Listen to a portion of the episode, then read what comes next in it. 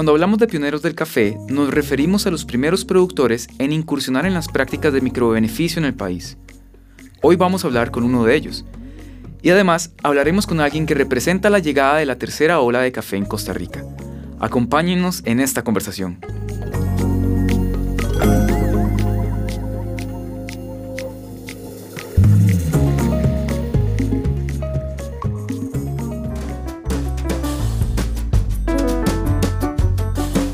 Este episodio de Franco y Claro llega a ustedes gracias a Olo Alaya Surf and Brew, un estilo de vida que ofrece café de especialidad entre otros productos de altísima calidad.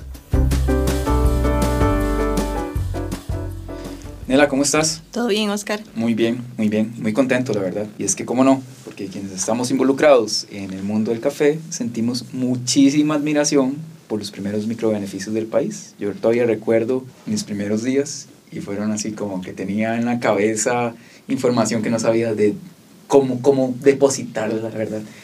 Y mm, en realidad sé que estos microbeneficios eh, marcaron la pauta para lo que ha venido después de ellos. Hoy estamos con, con uno de estos pioneros, así como el hijo de otro de ellos, y queremos contarles de quién se trata. Si me permite, me gustaría presentar a Antonio Barrantes, es un productor de café y es la tercera generación cafetalera de su familia. Hermanos Barrantes Zúñiga, Herbazú.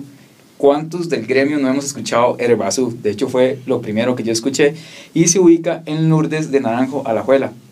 Antes del año 2000 eran una familia que solamente producían, no beneficiaban. Ahora son un microbeneficio modelo a nivel mundial. Con su café fueron nuestros primeros proveedores de café. Iniciamos en el 2020 con el proyecto de comprar café directamente en Franco y Herbazú, bueno, Toño, como lo conocemos, fue nuestro primer eh, productor. Toño, bienvenido. Bueno, muchísimas gracias por la invitación. No, no, para mí es un honor también estar acá. Y, sí, como ustedes dicen, fue una etapa difícil porque en ese entonces no había este, ningún modelo ni nada, ni quien lo asesorara a uno.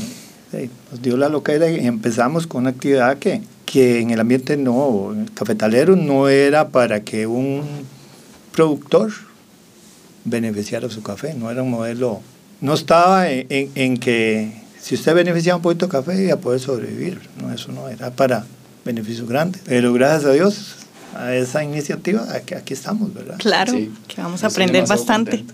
Sí, muy contento. Y nuestro segundo invitado de hoy iba a ser don Ramiro, quien es el propietario de Cagua Café, ubicado en San Francisco de Heredia, pero por un problema de salud, al momento de grabar, quien vino en lugar es su hijo César, que es nuestro jefe aquí en Franco. Eh, bueno, casualmente lo pueden escuchar en la primera temporada de este podcast. Y César cofundó Franco en el año 2017 y luego se expandió a Simple en Escazú dos años después. Es administrador de empresas y barista certificado por el ICAFE. Y no, súper felices, César, que estés aquí, es del otro lado de la barra. Hoy me tocó estar del otro lado y de como siento los nervios del invitado. y no, sobre todo porque, eh, bueno, papi lo que tiene es una gripe terrible que anda por ahí. Eh, y día mi papá es muy sano, casi nunca se enferma, y entonces mejor se quedó descansando. Eh, entonces, pero yo creo que los nervios que tengo hoy es porque, pucha, llenar los zapatos de mi papá es casi imposible. Además, estar aquí sentado a la par de don Toño también me da un toque de nervios. Toño, ¿usted recuerda su primer acercamiento con el café? Que sé que ya es algo de familia, pero ¿recuerda ese momento eh, que marcó su vida? Que dice, este fue el momento en que yo dije, voy a seguir estos pasos o lo que quiero hacer. Sí, sí, claro, sí lo recuerdo muy bien porque en el caso nuestro más bien eh, la producción de café nuestro en ese tiempo era poca. Teníamos ganado también, doble propósito. Y cuando yo este, salgo de la escuela ya, yo quería ir a estudiar, yo quería ir al colegio, pero en la zona donde nosotros estamos era, se dificultaba mucho al ser el mayor de los hombres también, pues papá ya quería que yo, le ayudara en, los, en, la, en, la, parte finca él. Entonces él me dijo, Toño, puedes estudiar, pero en la noche. Pero en ese entonces, eh, de Lourdes a Naranjo, este, había que caminar como una hora donde llegaba el bus. ir de noche. Ya iba llegando casi a las 12 de la noche a la casa. Y levantarme a las 3 y media de la mañana, porque a esa hora había que levantarse para ir a ordeñar. Porque claro. Había que. Se madrugaba mucho. Entonces yo sí le dije a papá, le digo, no, no, yo sí no puedo estudiar, pero hagamos una cosa. A mí me gustaba mucho el café, entonces yo le dije que me diera la oportunidad de que fuéramos sembrando en la finca más café. Entonces él me dijo, no, está bien, empiece a sembrar. Entonces él me apoyó desde ese momento, ya a los 13 años. Por eso yo le digo a la gente que el colegio y la universidad mía están en el cafetal, ¿verdad? Él me dio esa oportunidad y me dice, empiece. Y de ahí comencé a, enamorarme más del café y a, ir sembrando la finca de café en ese entonces, ¿verdad? Ya hace varios años de eso. Entonces eso me quedó muy, muy grabado y, y de ahí fue que empezamos a... Y empecé yo, de lleno, 100% al cultivo de café, ¿verdad? Y hasta, hasta la fecha. Ahí seguimos como productores de café en pie. Esto es lo que más me apasiona. Claro.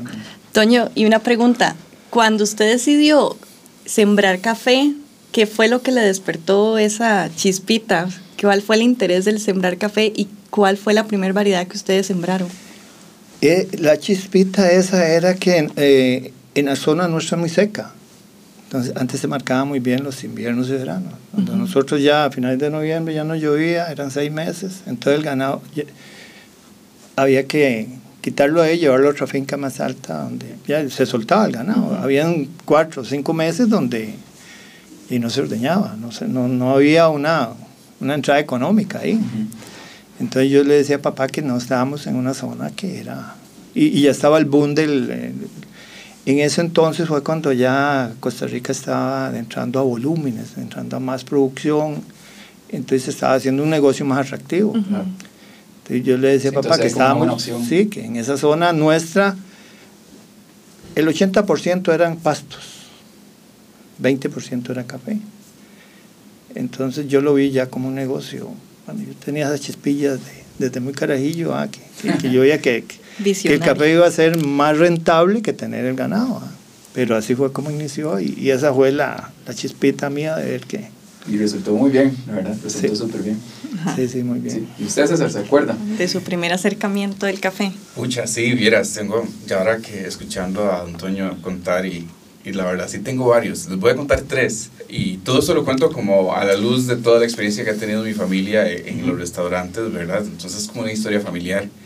Eh, mi papá abrió el primer restaurante, mi papá y mi mamá abrieron el primer restaurante en el 96, cuando yo tenía 6 años. Y es el primer recuerdo que yo tengo de restaurantes. Tengo 25 años de trabajar en restaurantes. Eh, el primer recuerdo que yo tengo de restaurantes es mi papá eh, limpiando la máquina de espresso que había comprado en el 96. Pregúnteme quién sabía que era un espresso. Nadie. Pero mi papá había comprado una máquina marca eh, La San Marcos. y la tenía ya en San Isidro de Heredia y la limpiaba religiosamente todos los días. Entonces, de mi papá, no sé, siempre ha sido como como muy visionario en eso, de, yo no sé, porque mi papá nunca había ido a Italia y nunca había salido del país, pero de alguna manera de, siempre le han interesado como esas cosas y, y esos son los primeros recuerdos que yo tengo con el café en específico, en el 96 no existía el café de especialidad de acá, eh, mucho menos se servía, pero de mi papá tenía una máquina de espresso y es de los primeros recuerdos que yo tengo. Una buena máquina de espresso. Una San Marcos, claro. recuerdo, la había traído importada de Italia, yo no sé cómo. Eh, pero sí, eso es, de hecho, es de los primeros recuerdos que tengo. Y ya luego eh, nosotros seguimos con los restaurantes como familia toda la vida. O sea, eso, eso yo, yo digo que eso es lo único que yo voy a hacer y lo único que me han enseñado a hacer es trabajar en restaurantes. sí. Eh, y en el 2010 abrimos Cagua, que es la cafetería que está en Heredia, y más o menos con el 2012 empezamos a investigar sobre café de especialidad.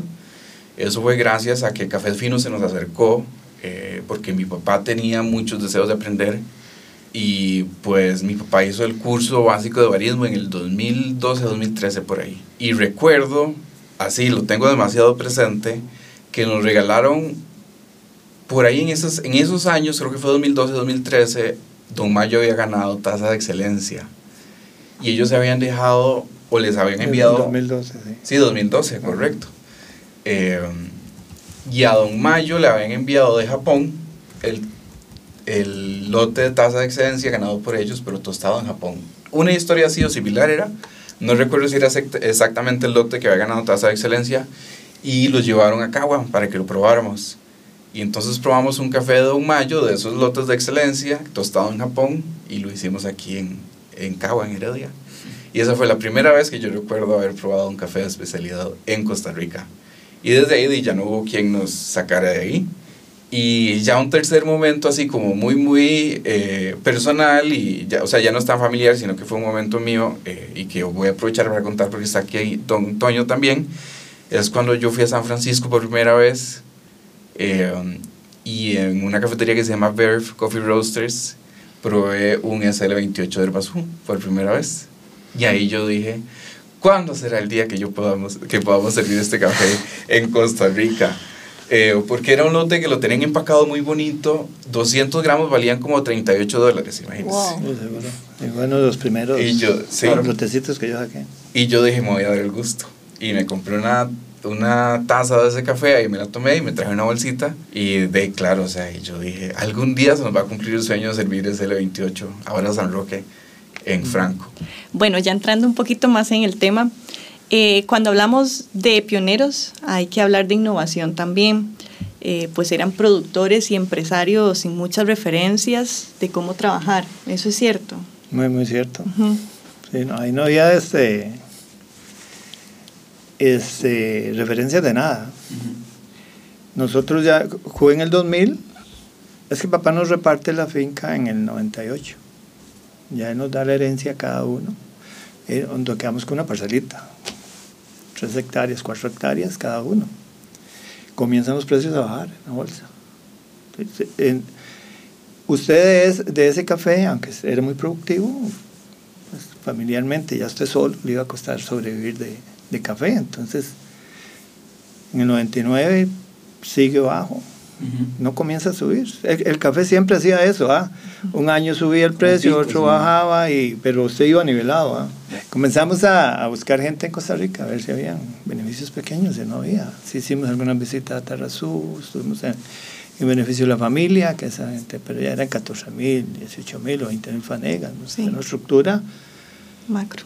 Y logramos contactar a la gente 20 y, ellos sí ponían modelos pequeños en otros países que nos llevaron allá. a llegaron. Y ahí fue. Entonces ellos nos presentaron todo el equipo pequeño que nos ocupaba todo el sistema, pues, pero había que hacer pilas de... Entonces ya cuando el muchacho, el ingeniero habló mucho, yo le dije, pues solo hay un problema acá, no tenemos agua, ¿cómo hacemos? Entonces, ¿cómo vamos a lavar esto? ¿Cómo vamos a lavar el café? Que ellos decían, bueno, aunque fuera despulpado mecánico, pero había que dejarlo en agua para lavarlo y el otro día secarlo. Entonces, aquí tiene que ser así. No, pero es que eso no se puede hacer. Digo, no. Vendan la máquina, nosotros lo ponemos y vemos a ver cómo lo secamos. Y había otro problema, y no había plata. es más importante. sí, y fue un año de crisis porque usted, eh, se armaba banco y bancos no, no financiaban por café. Se llega, ah, por café, no, no había financiamiento. Pasaba amigos que creyeron en nosotros, nos prestaban plata para hacer un patio y hacer ahí. Bueno, logramos ese año, eh, la cosecha 2000, 2001, procesar 600 vanegas. Nosotros lo procesábamos y lo extendíamos en el patio. De ahí lo presecábamos y el otro día y tendíamos arán en otros lados. Bueno, ahí hicimos que fuimos secando que logramos procesar eso, pero ya venía lo más, ¿a quién le vendíamos? ¿Qué hacíamos con ese café? y, era mayo y no se vendía, era junio tampoco, hasta que llegó, nunca se me olvida, un, muchacho que compraba y lo cató y ya me llamó, me dice, ¿te compro café? Sí, digamos, todos esos procesos los fueron haciendo eh, sin saber. Sin saber. Nada más Alguien les comentaba, ¿cómo pueden hacer eso? ¿Pueden hacer? No, nada más ustedes. No, no, Erasmus, ¿a quién? Ustedes conocen a Erasmus. Erasmus él sí benefició mucho en Copro Naranjo, pero él era industrial. Entonces él nos ayudaba ahí, pero decía, Toño, es que eso no se puede hacer. Pero lo que hay, hagámoslo. No, lo, logramos negociar, ¿verdad? Porque cuando eso estaba a 40 dólares la bolsa. Nos pagó 82 dólares en pergamino al quintal Pero sí, la experiencia esa fue... Ajá, retadora, me imagino. Sí, muy retadora, porque no, no teníamos ningún conocimiento. Porque a nosotros nos educaron a eso.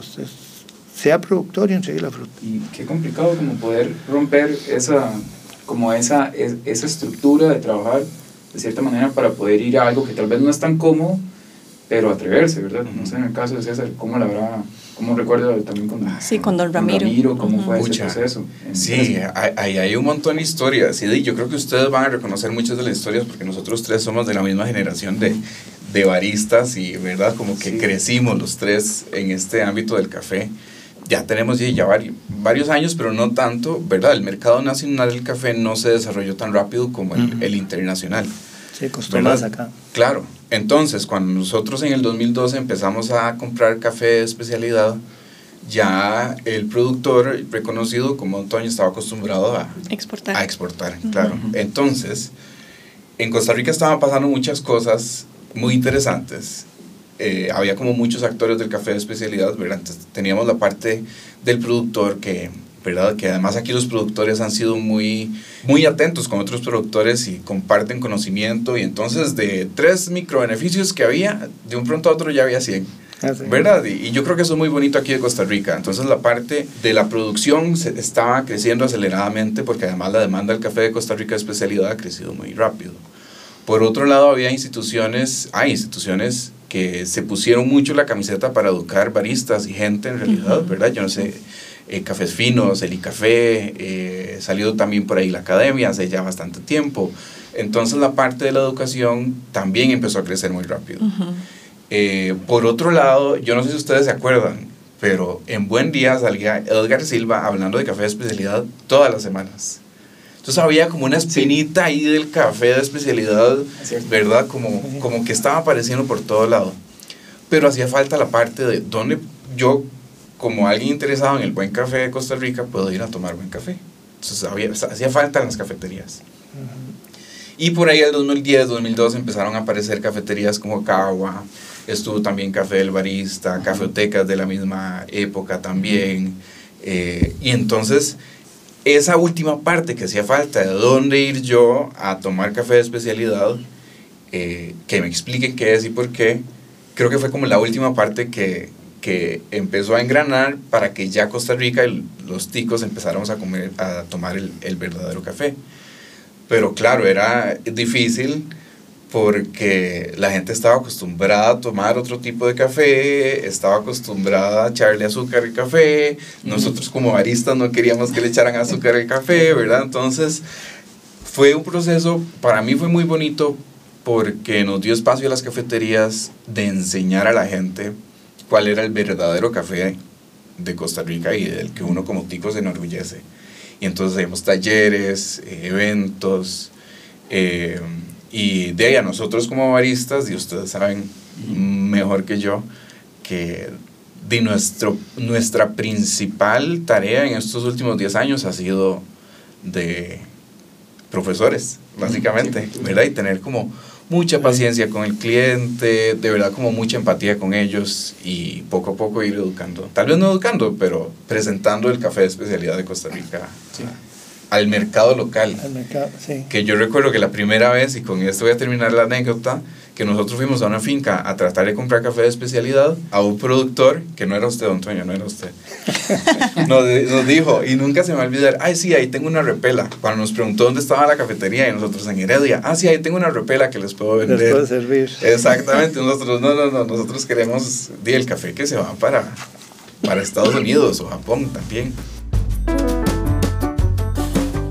Este episodio de Franco y Claro llega a ustedes gracias a Olo Alaya Surf and Brew, un estilo de vida que ofrece café de especialidad, cerveza artesanal de barril, así como tablas y equipos de surf de altísima calidad.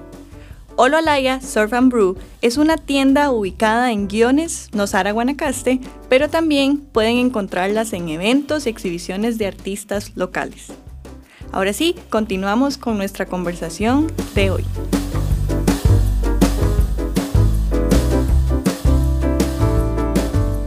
Sí, no, yo recuerdo todavía que hace, sí, como 10 años era muy complicado encontrar un lugar donde ir a tomar buen café. Y, y a mí no se me olvida que eh, llegué a un lugar porque a mí me dijeron, es que hay un barista. Y yo, ¿dónde será? Y empecé a buscarlo porque también creo que en ese momento Waze o, o esas aplicaciones eran como muy nuevas y yo era súper malo para las aplicaciones. Y entonces yo dije, tengo que encontrar ese lugar. Y me acuerdo que pasé todo un día caminando en San José y llegué al café. De hecho, llegué al café del barista y lo probé. Y yo dije, aquí. Y empecé a tomar y empecé a tomar café y empecé a averiguar de más lugares. Pero sí, era complicado.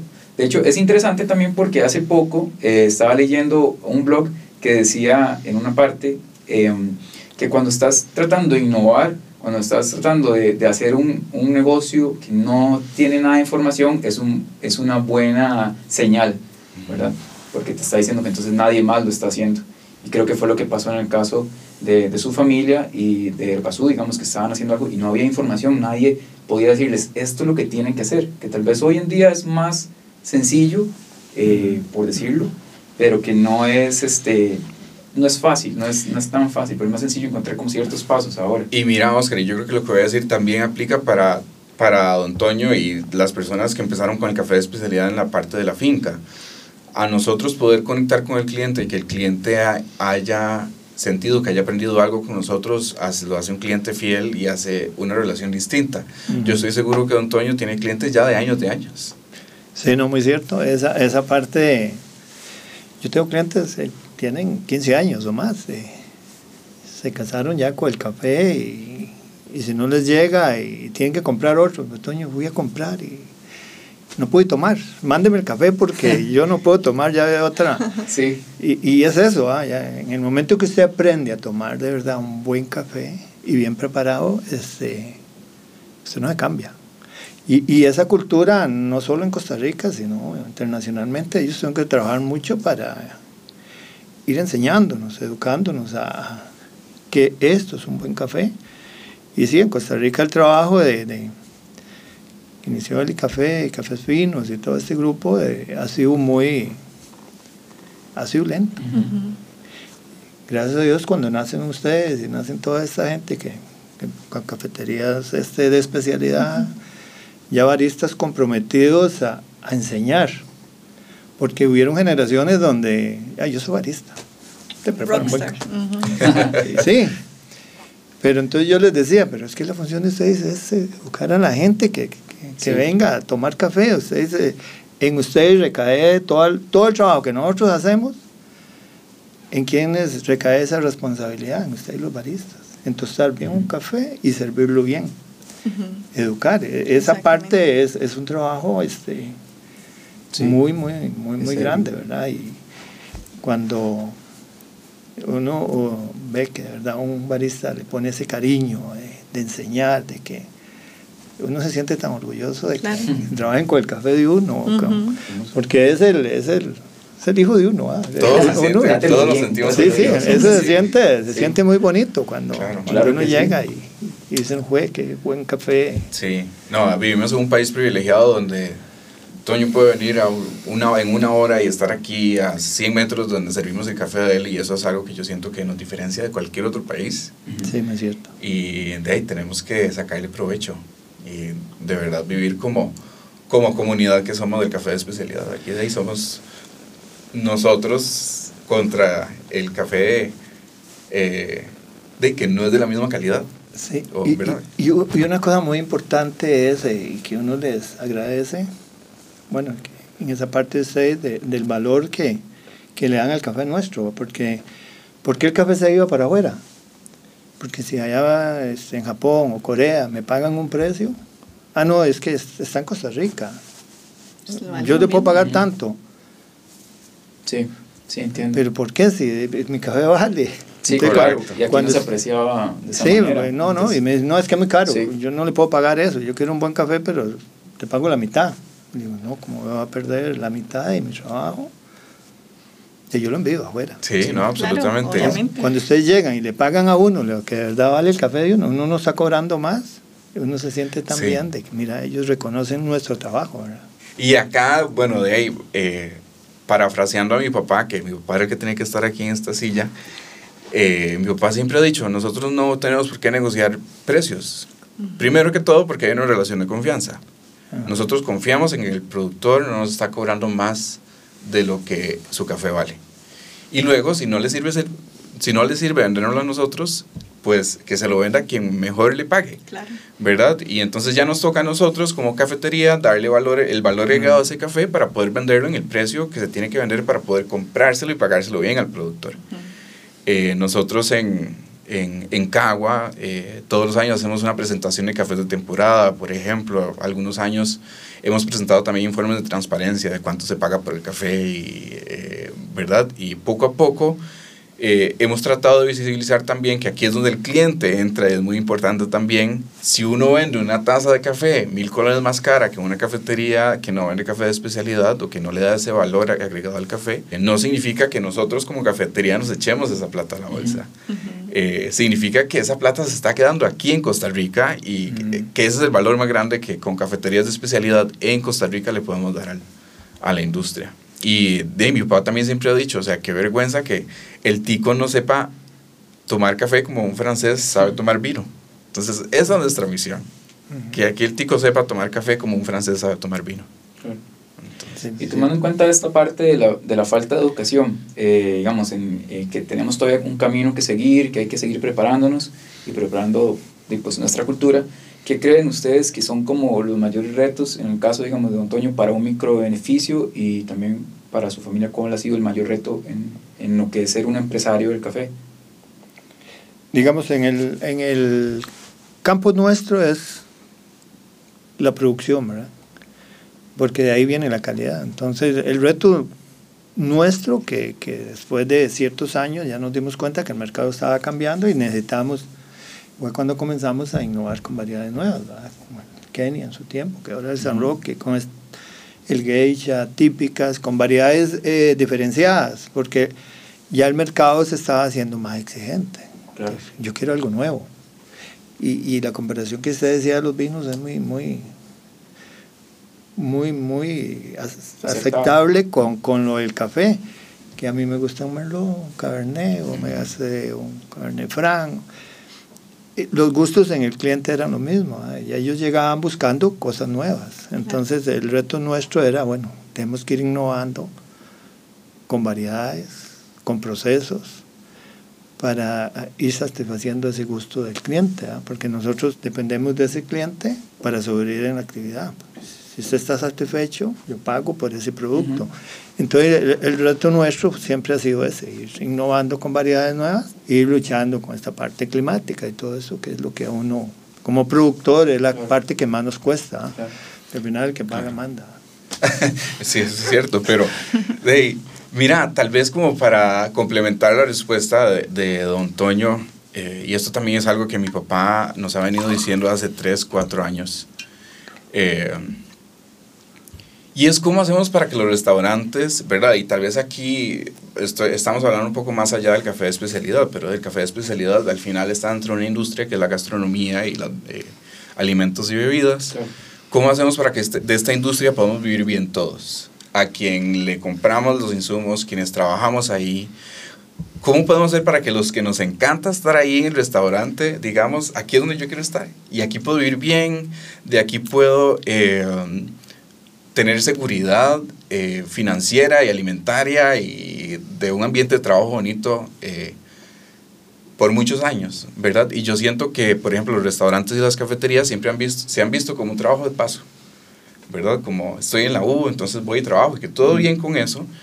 Eh, también existe ese tipo de trabajo, pero a los que nos encanta y nos apasiona esto, ¿cómo podemos hacer para vivir bien por muchos años, eh, sin que nos falte nada? Y para mí, como, eh, bueno, emprendedor en restaurantes, y yo sé que hablo por mi familia también, ese es el mayor reto de cómo hacemos para que esa distribución de los ingresos sea lo más equitativa y ética posible. para colaboradores, proveedores, eh, las personas que llegan a, como clientes y que sientan que el precio es justo y que están teniendo calidad, ¿verdad? Entonces encontrar ese equilibrio yo siento que es de los retos más grandes que mm. tenemos como industria.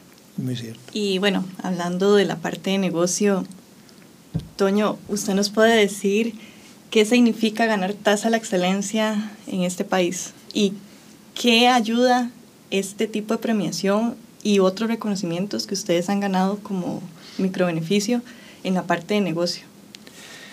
Sí, eso ha sido, cuando usted gana un reconocimiento, sea como tasa la excelencia o, algunos que hemos, hemos, logrado obtener en este campo, eh, internacionalmente pues te va dando un nombre. Usted, te van conociendo a nivel mundial y, entonces e, eso te da, y te da un prestigio, te da... E, el, cliente viene buscando, mira, si queremos ir a esa zona, porque en el, en, cuando nosotros iniciamos en ese tiempo, la fama de Costa Rica era Tarazú, eh, internacionalmente. Ah, el cliente venía a comprar café de Tarazú, naranjo, no son occidente, no cuando se fueron dando estos reconocimientos, se fue dando también a conocer la zona nuestra. Nada, Naranjo, tenemos que ir a Naranjo a buscar café. No solo el Herbasuya, habían otros, entonces ya, pero ya estaba la zona del occidente o Valle Central, que ya se veía en el mapa de los compradores de café. Entonces, eso nos ha ayudado muchísimo para ir madurando como empresa, ir teniendo clientes, eh, cada día tener más clientes internacionalmente. No, y sé, eh, perdón, es que estaba pensando en que en los episodios anteriores eh, también habíamos estado hablando sobre cómo el trabajo con, con, los productores y los baristas habían estado siempre de la mano, digamos, para, para los microbeneficios pioneros. Eh, ¿Cómo siente usted que, que, se dio esta relación? ¿Qué papel ha tenido el barismo para lo que ha sido el microbeneficio del café de especialidad? ¿Qué usted lo recuerda? Sí, claro. mira, Tal vez vuelvo, vuelvo a lo que decía antes de que somos un país privilegiado donde las grandes zonas cafetaleras, cualquier zona cafetalera está muy cercana a, a donde se puede aprender el café también, ¿verdad? Eh, entonces, es muy interesante ir a hacer un curso de barismo, de artelate o de que alguien viene y hay más productores o hijos de productores que baristas como tal, ¿verdad? Eh, entonces yo siento que siempre hemos estado como juntos y revueltos. Eh, um, y de sí, habrá alguno que otro barista que se cree un rockstar, digamos. Pero, este, no, yo siento que en general como industria, ¿verdad? Somos, eh, somos los mismos. Y también lo he visto como con otro síntoma. Eh, cuando nosotros empezamos a comprar café de especialidad, todos los hijos de los productores de café como que no tenían interés en seguir ¿verdad? no. no, yo me voy a ir a San José a estudiar y a trabajar en San José. Eh, y era una preocupación muy grande, yo creo que sigue siendo, pero eh, con el paso de los años y conforme los hijos de los productores han visto que no solo, o sea, no solo está la producción, sino que también está la exportación y también dentro de la finca se presta para hacer mucha innovación. Eh, entonces muchos han vuelto a las fincas con ya también muchos conocimientos, no sé, ahí. Eh, yo conozco eh, hijos de productores que son economistas y agrónomos y han estudiado comercio internacional, y, ¿verdad? Entonces es muy interesante ver cómo los hijos de productores no veían en, en la producción de café de especialidad algo que a ellos les interesaba, pero conforme se ha creado esta comunidad y se ha creado esta industria, están volviendo a las fincas con más conocimiento y de ahí yo ya tengo eh, de amigos y amigas que de Nela, por ejemplo, Nela de Don Eli, que es de mis mejores amigas, que ella estudió comercio internacional en la UNA con la idea de dedicarse a otra cosa y ahora tiene su exportadora de, de café. Claro, en otro episodio hablamos de cómo los productores y los baristas, ya que estamos en este tema, ¿verdad?, trabajan Ah, nos gustaría conocer como desde el punto de vista, ¿verdad?, de un pionero en microbeneficio, ¿qué papel ha tenido el barismo? El barismo, al inicio yo, yo siento que inició equivocado, ¿verdad? Porque yo, yo tuve algunos encontronazos con algunos baristas que, que, llegaron y me dijeron, Toño, es que nosotros somos baristas. No, no importa. No, no. no, eso me los guardo. Pregunta, ¿nacionales o extranjeros? Nacionales. que ellos estaban este, para ayudarle al productor digo, bueno, ¿cómo nos van a ayudar? Me ¿sabes que Para comprarle cafecito nosotros... digo, no. digo, yo, usted no me va a ayudar con venirme a comprar un quintal de café y llevárselo. digo, yo ocupo que ustedes como baristas den a conocer el café y a enseñar a la gente a tomar café. Correcto. Digo, yo creo que esa es la, esa es la función de ustedes los baristas. Yo en algún momento lo tuve y yo les dije a ellos, digo, no, yo en eso no me, tengo pelo en la lengua, yo les decía, ustedes nos ayudan, pero enseñen a la gente a tomar café. Que la gente pueda llegar a tomar buen café a, a una cafetería o que ya ellos nos contacten para comprar nuestro cafecito para tomárselo en la casa o que usted lo, lo tenga en su tienda y usted me lo venda. Ahí sí nos van a ayudar.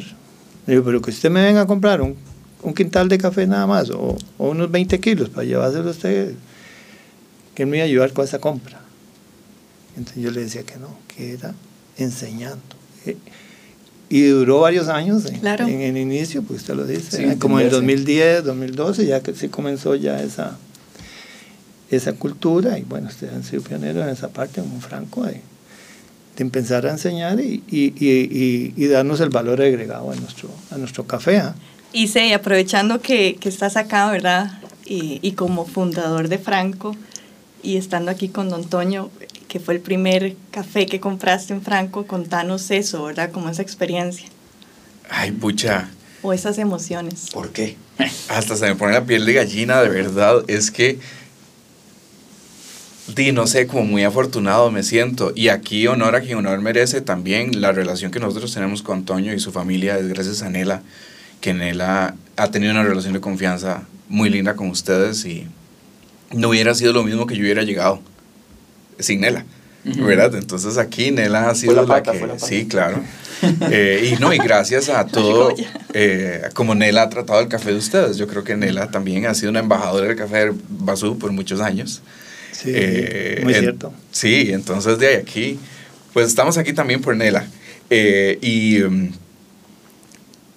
es como, como, como un poco irreal la experiencia, o sea, de verdad me, me, me, me devuelvo a cuando probé el café, el SL28 en San Francisco, o sea, y de verdad yo le decía a Brandon, el otro fundador de Franco, yo como, ay, algún día yo quiero vender este café en Franco. Y de ahí lo veía como un sueño. Y de pues poco a poco se nos han ido abierto, se nos han ido abriendo las puertas y yo siento que es gracias a la confianza también que nos ha dado la gente y a la comunidad tan bonita que se ha eh, formado alrededor. No, no, qué emoción. Eh, la verdad, yo creo que ya, digamos, como para poder terminar, ¿verdad? Para poder terminar ya, eh, me gustaría nada más algo que he estado preguntándoles a todos es como en pocas palabras, ¿qué puede usted decirle a los consumidores de su café para que se atrevan y sigan siempre tomando y experimentando más esos sabores? Bueno, yo en lo personal, primero le agradezco tanto a ese cliente a que, que está tomando nuestro café y, y, no, y a ustedes, y a Franco, porque tal vez para...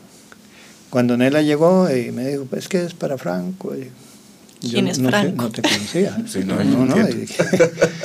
Cuando ella ya me habló de la parte de trazabilidad, de todo eso que iba a ser así, digo, eso es lo que yo quiero. Y de verdad, pues, en los años tenemos ya a negociar. Eh, para mí es un, es un honor, es un orgullo también pertenecer a la cadena de Franco porque aprecia nuestro producto, nos paga lo que vale el producto y entonces e, e, es, ese, ese tipo de cosas para uno es este, tan importante, tan bonito y, y esa confianza. Eh, ¿Usted qué siente que, que podría ser que los eh, microbeneficios y, los, y las cafeterías pueden tomar de ejemplo con generaciones pioneras como, como ustedes? Como Cagua?